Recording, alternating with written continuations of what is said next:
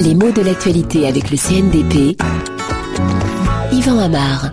Alcool et tabac interdits, les jeunes trinquent. C'est le titre qu'on lit à la une de Libération d'hier. Comme souvent, il joue sur les mots. En effet, le verbe trinquer en français a deux sens principaux. Un littéral, l'autre figuré.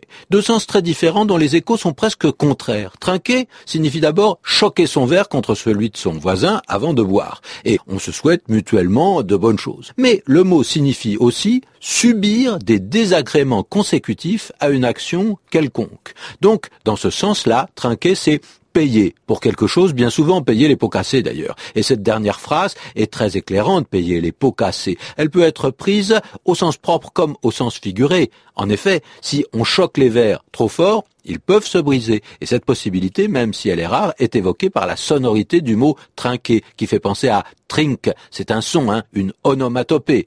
Ah, si on trinque trop, gare la casse. Seulement, le mot porte une idée indirecte bien souvent. Celui qui trinque paye pour tout le monde comme on dit vulgairement, c'est lui qui porte le chapeau. Euh, Jojo n'était que le chauffeur des bandits, mais comme c'est le seul à s'être fait prendre, il a trinqué. Il paye plus que son dû. Et on se souvient par ailleurs d'un splendide slogan publicitaire de la lutte contre l'alcoolisme qui date, je crois, des années 50, 60 et qui disait les parents boivent, les enfants trinquent et qui, comme dans Libération d'hier, jouait sur les mots. Ce sont les enfants qui subiront les conséquences néfastes de l'alcoolisme de leurs parents. Mais revenons un moment au sens propre euh, du mot trinquer qui est étrange. En effet, il est euh, emprunté à des langues germaniques. On sait que drink, par exemple, en anglais signifie boire et non trinquer. Mais là encore, c'est sûrement la sonorité du mot qui explique le glissement du sens. Trinquer, c'est choquer son verre contre celui du voisin. Le sens symbolique est fort. On trinque à quelque chose. Et même on peut dire qu'on boit à quelque chose. C'est-à-dire que le geste et le fait de boire ensemble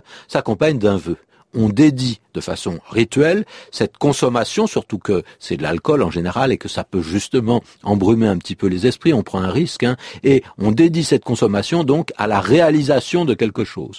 On boit à la santé de quelqu'un, en général de son compagnon de boisson, pas toujours, et cela s'accompagne d'une phrase qui est également ritualisée. On dit à ta santé ou à la santé d'un tel, du roi de France comme dans la chanson, etc.